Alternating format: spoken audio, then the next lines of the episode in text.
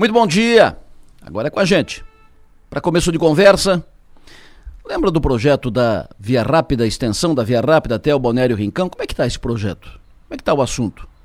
A extensão da Via Rápida até o Balneário Rincão foi tratada e prometida. Quando executada, vai dar um up no Rincão. Vai inaugurar uma nova área de desenvolvimento na região. Obra falada, discutida, prometida. Mas obra que continua só no projeto não tem previsão de sair do papel. Procurado ontem para falar sobre o assunto, dar mais informações, o secretário de Infraestrutura do Estado, secretário Tiago Vieira, informou o seguinte. Vindo para a secretaria faz tempo, a secretaria de forma rápida fez a análise, disse o que, que deveria ser corrigir, faltava algumas disciplinas de projeto e a gente devolveu com o parecer de tudo que precisava ser ajustado. Ou seja, em resumo, o projeto foi feito aqui, foi feito por técnicos da Unesc, foi encaminhado à secretaria, a área técnica da secretaria identificou pontos a alterar, mandou de volta e parou aí. Ou seja, continua na fase de elaboração de projeto. Como já estamos em outubro, iniciando agora a segunda, a segunda quinzena do mês de outubro, estamos em final de mandato do, no governo do estado, o assunto não deve passar disso nesse ano 2022. É pelo menos muito difícil porque nada é impossível, que o assunto tenha algum avanço em 2022.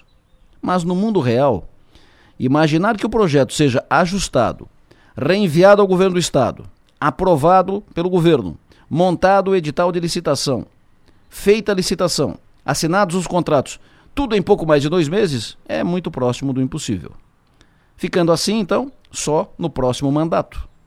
Assunto a ser tratado com o novo governador, que sairá das urnas no dia 30 deste mês, 30 de outubro.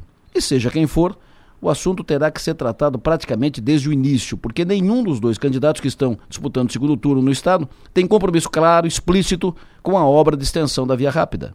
Os dois, os dois candidatos, assumiram um compromisso no máximo de conversar, ouvir, discutir, avaliar, tratar com as cidades, mas nenhum dos dois disse objetiva e diretamente que vai fazer a obra. Então, é preciso começar a tratar do assunto já. Afinal, os dois candidatos estão aí em campanha.